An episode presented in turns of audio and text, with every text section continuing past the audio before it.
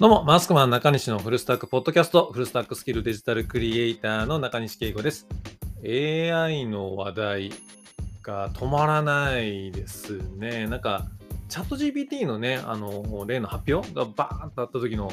あの勢いに比べると、ややみんな冷静にこう技術の方にこう接してきているのかなという風なね、な空気を感じますけれども、ツイッターのタイムラインでもね、あの見たんですけど、こうここしばらくでのその AI のその進化のスピードっていうか、飛躍的にね、こうガーンってこう上がったようなイメージありましたけど、あれ実際にそうらしいんですよね。こう AI のその進化のこう上昇カーブっていうのって、こう坂道を登っていくかのように、こう、とことことこうだんだんだんだんこう徐々に徐々にっていうのではなくて、一定数のその進化のところに到達したときに、ぐぐんってこう急激に上昇カーブを描くときがあるらしいんですよ。で、おそらくあの前回のそのチャット GPT ショックみたいな あのものっていうのが、そのタイミングの一つでもあったのかなというところなんですけれども、これがね、あの面白いことに、なんでそのあの一定数のその AI の学習の敷地を超えると、ぐぐんとこう精度が上がるのかっていうのが、これがわからないらしいんですよね。わからない。で、AI のその進化のスピードっていうのが、まあ、なんかなんとなく皆さん肌感であるかと思うんですけど、ここ少なくとも10年とか、えー、まあ、十数年で言ってもいいんですかね、ぐらい、あんまそんなにそこまでこう進化めちゃくちゃこうしている、要はターミネーターの世界のように、えー、AI が進化をして意識を持って人間を攻めてくるみたいな未来っていうのは、まあ、あまりこうね SF の世界かなっていうふうに思ってたようなこう緩やかな進化だったと思うんですけどこれがあのここも1ヶ月かもう数ヶ月でガタガタガタっとこうこうものすごい角度で上昇カーブを描いたんですがこれがまた理由がわからないと。これわからないっていうのがねえ？っていうふうに思ったりするんですけど、実は意外とこの科学だったりとか、みんな今普通に使ってるような技術でも、かなぜだかわからないっていうことは結構あるらしいんですよね。これ僕のあの記憶とか知ってる内容がね、ずれたら申し訳ないんですけど、いまだに飛行機ってなんで飛んでるかってあれわからないらしいんですよね。あのなんかね、あの揚力ってあるでしょ？浮く力っていうね、あの翼のなあの前の方から空気が流れてきて、一定のこう、えー、翼の前に、こう、なんていうんですか、こう、あの、あの風みたいなもん空気の流れができると渦巻きができてみたいな、なんかそういう理屈じゃなかったの、なんか本で見たことあるよって気がするんですけど、あれもね、なんかね、実はよく分かってないらしいんですよ。あの、なんかわかんないけど飛んでるっていうことらしいんですよね。え、そうなの？っていう。あともう一個ね、僕はあの、こういう話でいつも例に出すんですけど、えー、手術する時の麻酔？麻酔あるじゃないですか。もうあの、必ず、ね、あの、これがなかったらもう絶対手術なんでできない、あの麻酔なんですけど、あれ、なんで麻酔が効いて、なんで一定時間が過ぎると溶けるのかってわからないらしいですよね。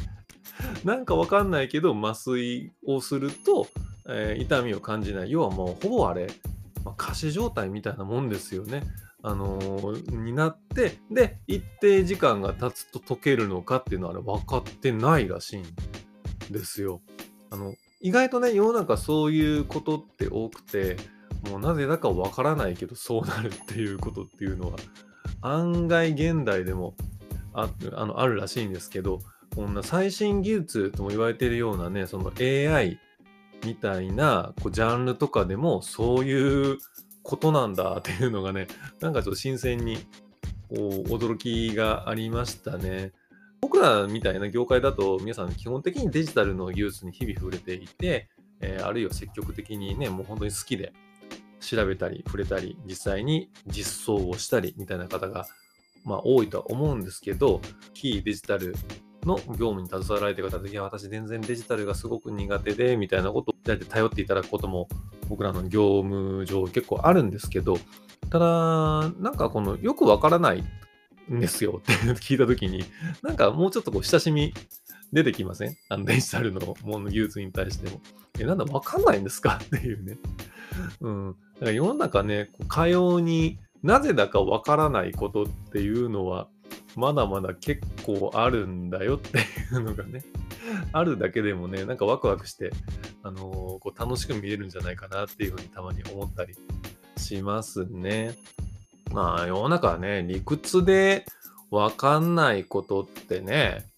結構ね、たくさんありますもんね。よくわからないけどグッとくるみたいなもの。で、デザインなんかもまあ、そうですよね。えーこれはあのクリエイティブ職に就かれてるような方、そういった業務に携われてる方だったら少なからず経験があると思うんですけど、このなぜだかわからないけど良い、なぜだかわからないけどグッとくるっていうようなこと、あの皆さん経験あるかと思いますよね。なんだかわからないものっていう。えーとそこを、そこのね、なんだかわからないものっていうところが、こういうクリエイティブ業界ってやっぱりクリエイティブ業界に携わってるものすごく面白いなと思うし、こうデザインだけでなく、アナログなものだけでなく、こういった AI の技術だけでなく、これがね、日々触れることができたり、自分でもこうチャレンジしたりできることがエキサイティングだし、この仕事をやってる醍醐味の一つかなっていうふうに思いますね。まあ、特にデザインとかのね、場合だと、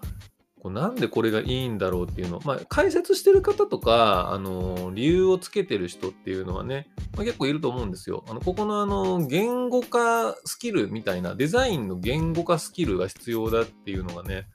最近、こうかなりやっぱ重要度が増してきてますよね。うん、そのデザインを言語化する。えーまあ、まあ、まあ、ななぜデザこのデザインが良いのかであったりとか、まあ、なぜ課題、ミッションに対してこのデザインが最適なのかとか、あまあ、そういう A、B、C を比べたときになぜっていう、まあ、そういうなぜですね。そういったところを言語化する必要がある、言語化が難しい、できないみたいな、あのータイムラインでも皆さん悩んでおられて、僕もまさに直面しているところなんですけれども、うんまあ、これに関しては言語化、まあ、訓練ですよね。今僕はこうやって、えーこう、ポッドキャストで話をしている、こう言葉に出して言語化していることも、えーその、まあ、訓練みたいなものの、えー一種ですし、えノートみたいなものに、えなぜこれがいいのかを綴っていくっていうところも一つですね。まあ、でもこれに関してはまあね、それこそ正解がない、なぜだかわからない、これを楽しむしかないっていうのかなっていうふうに思って、うん、日々、えーっと、こう、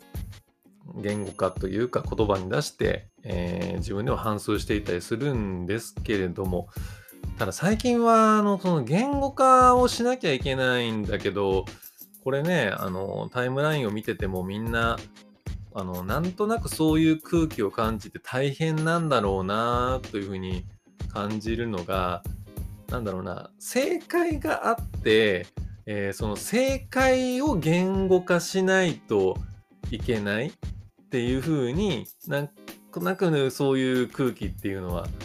あのありますよね。ここはあのベージの曽木谷さんが正解病に陥っていませんかみたいなちょっとちょっと若干ニュアンスは違うんですけど正解病に陥っていませんかっていうふうな形でまさにこれこそ言語化素晴らしい言語化の一つだと思うんですけれどもその正解病というものは確かに、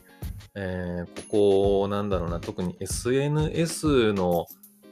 まあ、発達に伴ってなんですかね、蔓延って言い方をするのもあれなんですけど、増えてきてるんじゃないかなというふうに思いますね。例えば AI の技術に触れた時になんかもやっとするこの気持ち、素晴らしいみんなが言っている。あ僕はあの AI 素晴らしいと思う派なんだけど、例えばその AI の技術を見て、なんかちょっとこう、うーん、賛同しかねるなとか、あの、タイムライン上の雰囲気と自分逆のものを自分が感じた時うーん、なんかもやっとする僕は何か受け入れられない。でもこれを受け入れられないということは果たして正解なのかみたいなそういうことですよね。で、それに対して何か僕はもやっとするっていうことをこう言い出せないとかね、間違えら間違えたくないみたいなそういう気持ち、すごくわかるんですけどね。まあ、あの正解なんてないんだよ。あの、AI がなぜ、えー突然技術が発達するのかもわからないし、えー飛行機がなぜ飛ぶのかもわからない。じゃあ、まず自分なりの考えを、えー検証してみようっていうのは、あのいいんじゃないかなっていうふうに思ったりもしますけどね。あの僕の中では、名付しがたい、名を付けがたい、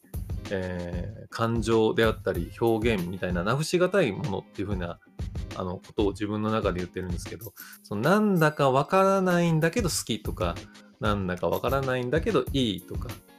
でもね、なかなかね、そうそうみんな言語化できないよ、みんなこれは。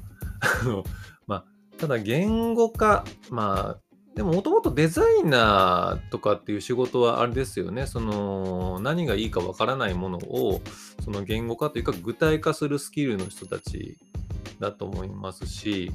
まあ何かしらのそういったスキルを持ってる人たちの集まりですもんね。このね、クリエイティブ業界に携わってらっしゃる方っていうのは。えー、今日はまあ、ポッドキャストこの辺で、えー、一旦締めさせていただいて、また以降、えー、次回以降もまた、えー、この少し今今回間が空いてしまいましたけれども、えー、2日に1回、3日1回ぐらいは、え、更新していきたいと思っております。はい。では皆様引き続きよろしくお願いいたします。マスクマン中西のフルスタックポッドキャスト、えー、フルスタックスキルデジタルクリエイターの中西圭吾でした。